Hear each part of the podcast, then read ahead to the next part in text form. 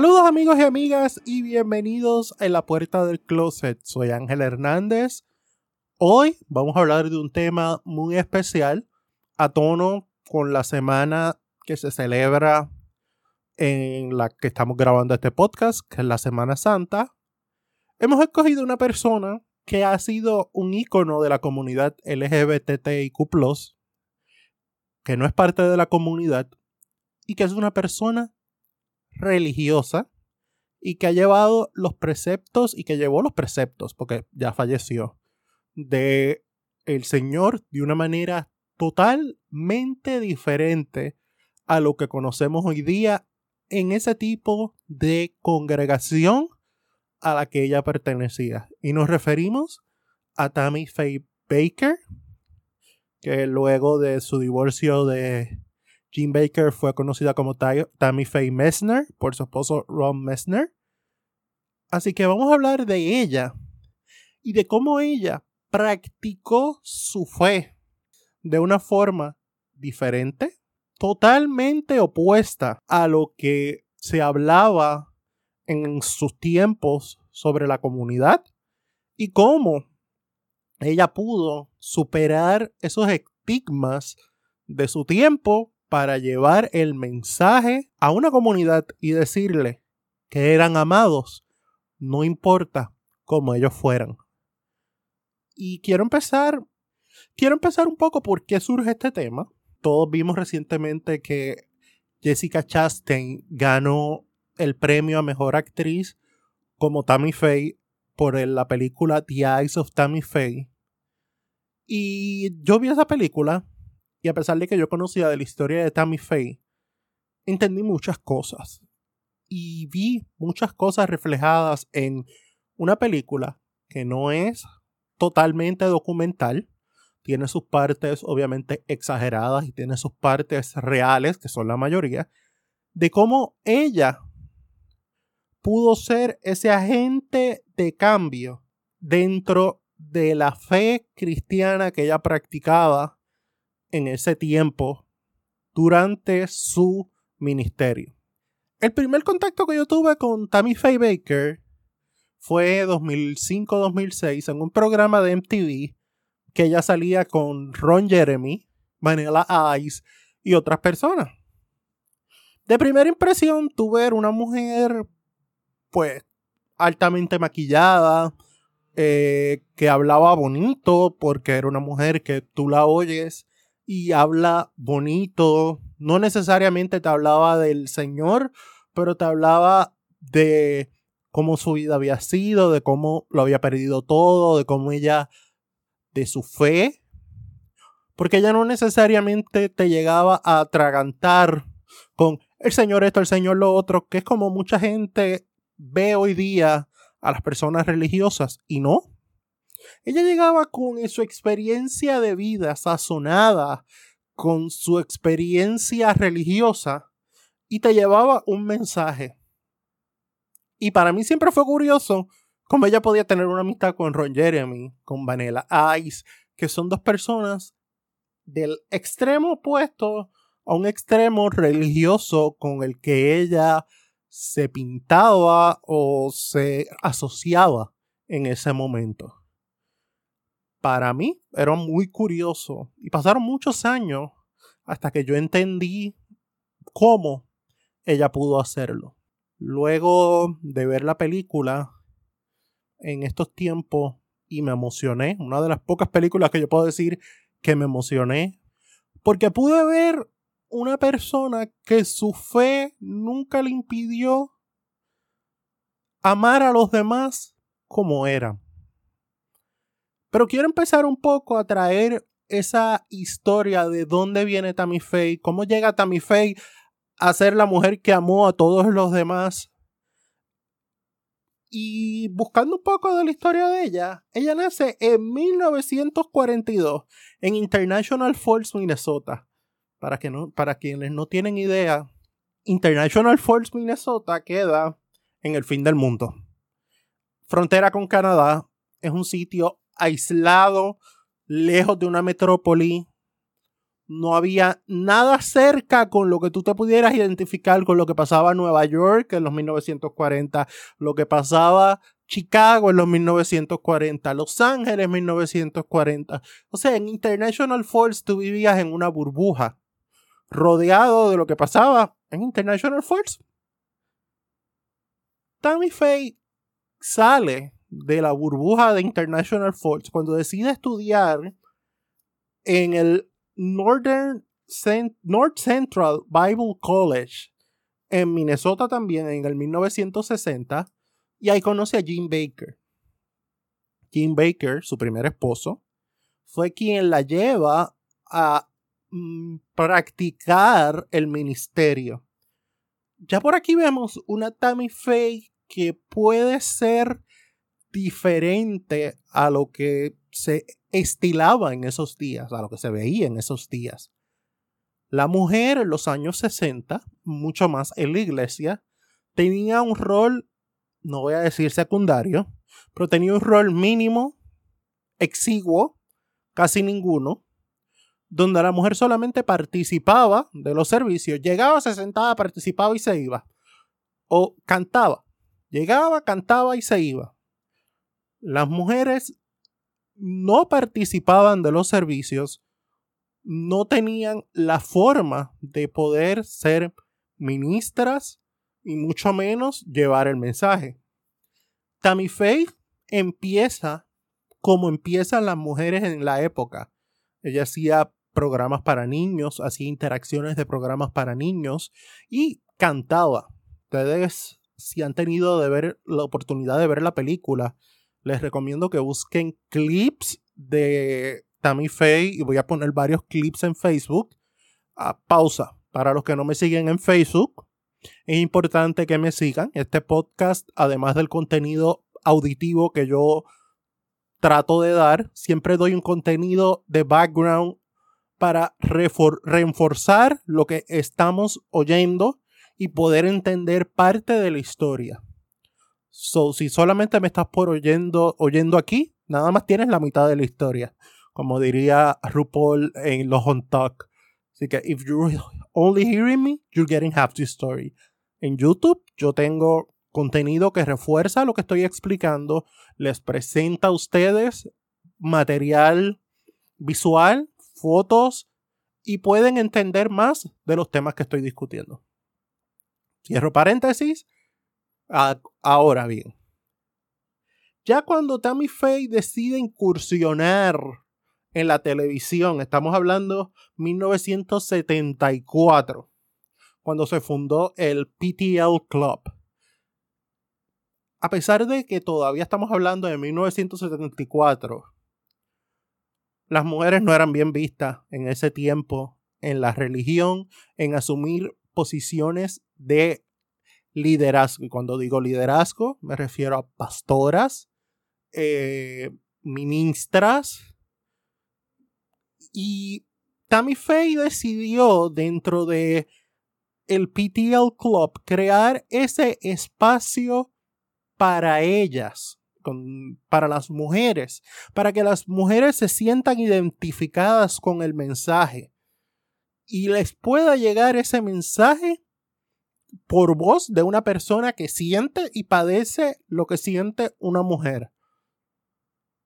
Yo aprendí hace poco, gracias a mi pastora, a quien le envío saludos desde aquí, porque, pues, además de amiga y pastora, es contable y debe estar escribiendo planillas y haciendo planillas. Así que un saludo, Lía.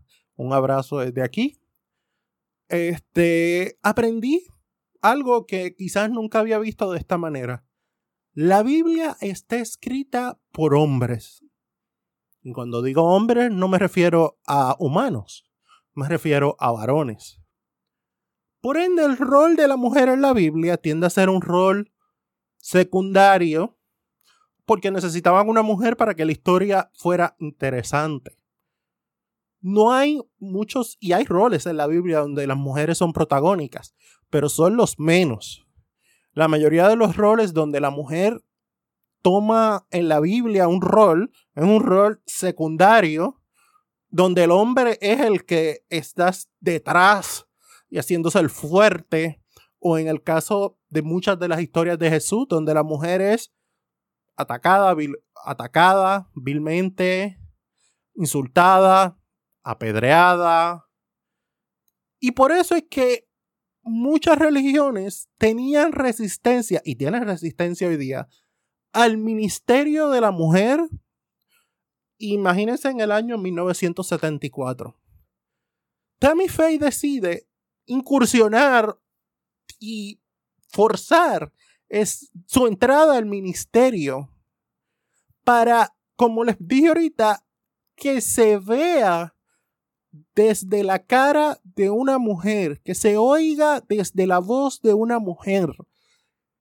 ¿Cuál es la necesidad y cuál es la palabra que necesitaba la mujer escuchar? Y eso es muy significativo para 1974. Más cuando leemos historias que las esposas de los diferentes fundadores de ministerios televisivos como Pat Robertson no estaban en la luz pública porque no era bien visto.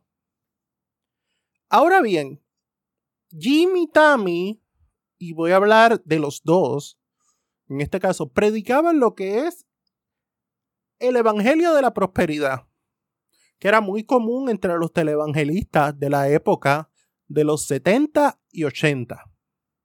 Y en Puerto Rico, en los 80 y principios de los 90, porque nosotros siempre vamos como que una década atrás de lo que va sucediendo en Estados Unidos. El Evangelio de la Prosperidad sencillamente dice que a medida tú tienes más o tú das más al Señor, tú recibes más y puedes dar más y eres más bendecido. Así que la, el Evangelio de la Prosperidad básicamente es, o como decía el, para resumirlo en las palabras del apóstol Rodolfo Font, era sencillamente, tú eres hijo de un rey, no te conformes con menos. Predicar eso en un ministerio televisivo hacía que se recibieran millones de dólares mensuales y Jimmy Tammy levantaron un imperio en South Carolina, entre la frontera de South Carolina y North Carolina, levantaron un imperio por la predicación del Ministerio de la Prosperidad. Yo pienso que parte de ese imperio que se levantó fue porque por primera vez había una mujer dando cara, dando frente y diciendo, yo soy mujer, yo te entiendo mujer. El ministerio o el evangelio de la prosperidad está mal porque tiende a abusar a las personas de menos recursos. Yo no voy a justificar que lo que ella hizo está bien o mal, pero sí digo que parte de que ella, de que ese ministerio que ella tuvo con su esposo en esa época fuera tan grande era por la presencia sencillamente de una mujer al frente. Ahora vamos a entrar de lleno en cosas que hacía Tammy Faye que no eran bien vistas ni por la sociedad, ni por mucho menos los hombres. Hay una escena en la película, yo busqué información y si es real, donde ella está hablando de implantes de pene para la erección, para hombres con problemas de erección.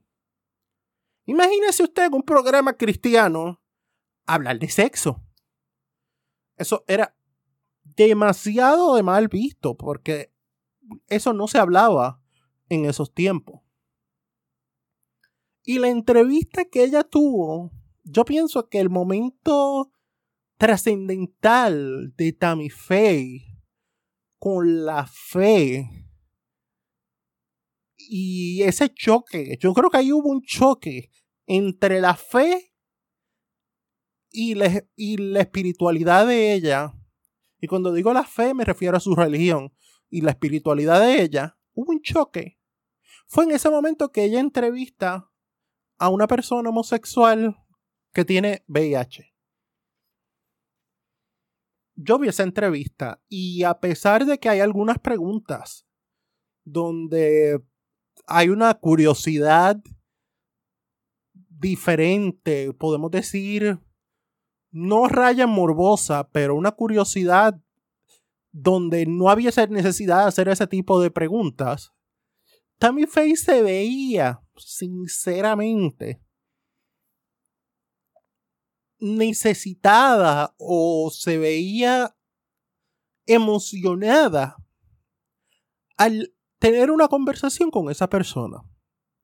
No se veía algo ficticio. Cuando tú lo ves en la película y ves el video completo que dura media hora, que fue lo que se salió en televisión en ese momento, no se ve falso, no se ve ficticio, se ve real, se ve una necesidad real de que esa persona llevara su mensaje sin intermediarios y sin juzgar.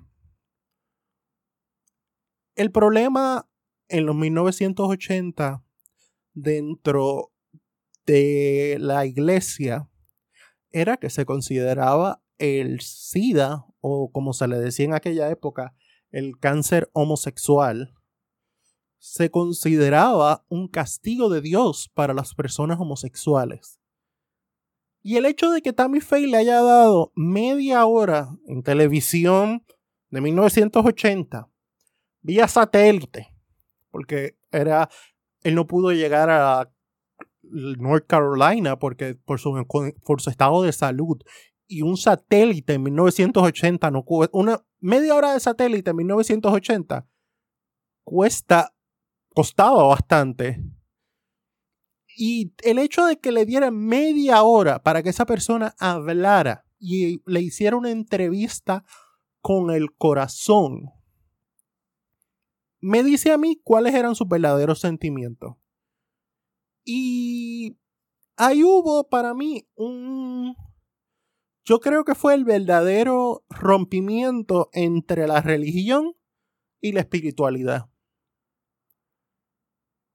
La historia de Jim Baker, eh, no voy a entrar en detalles porque no aporta a nada el caso, solamente aporta de que ella lo perdió todo gracias a el mal manejo de fondos de Jim Baker y ella tuvo que empezar de cero.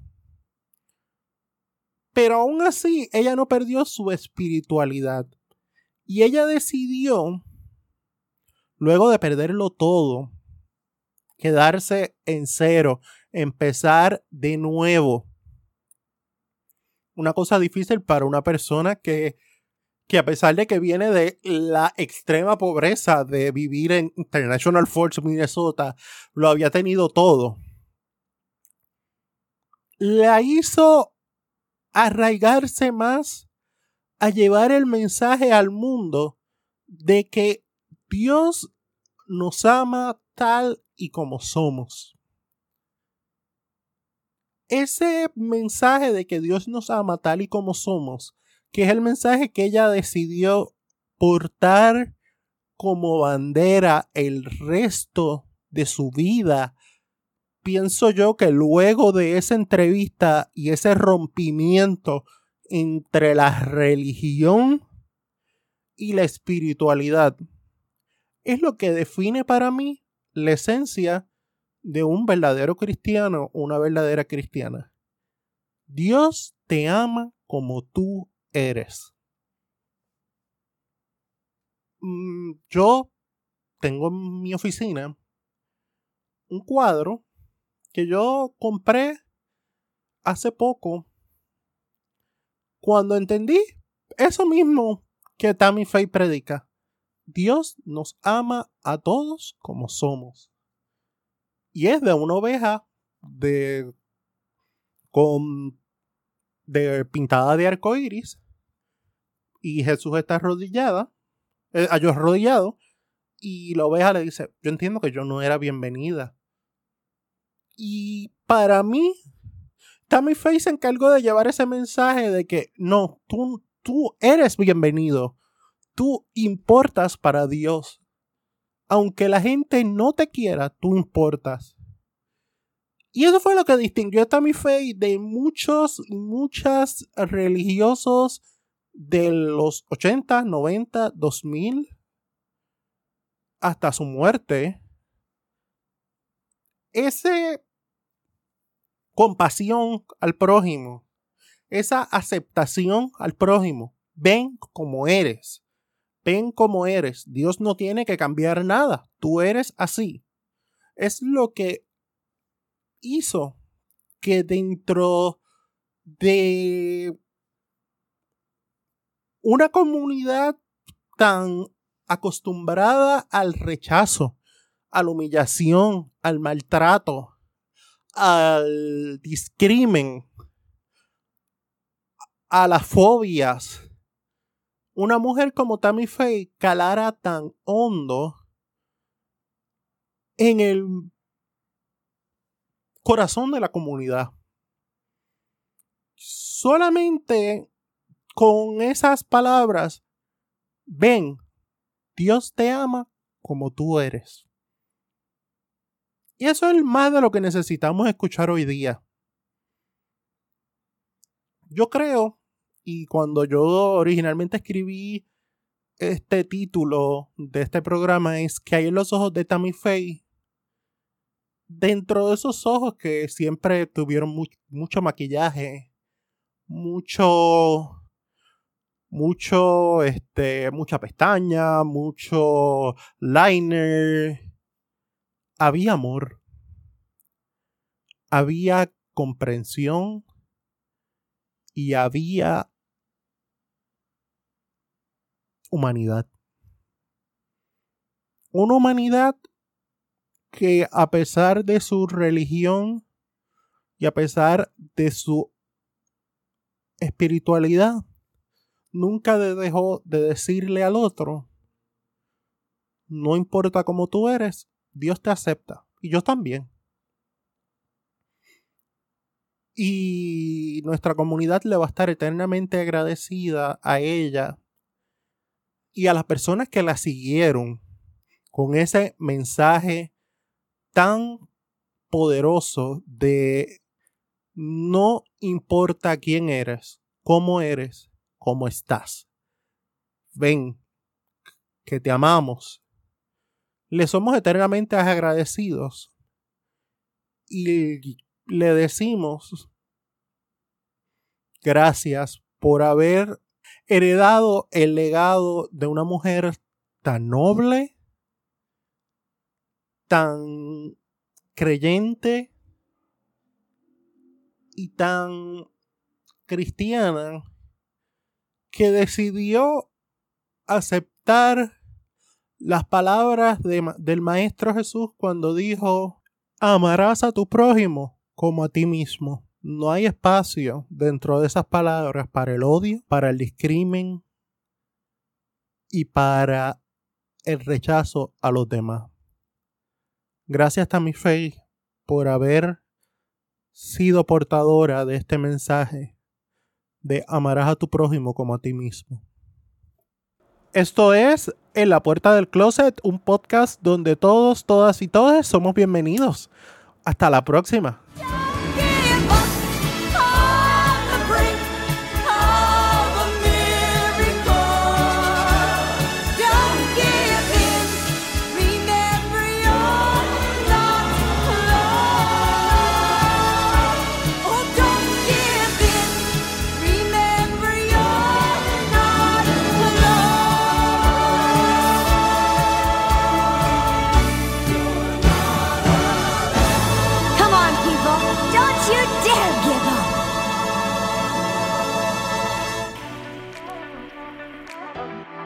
Thank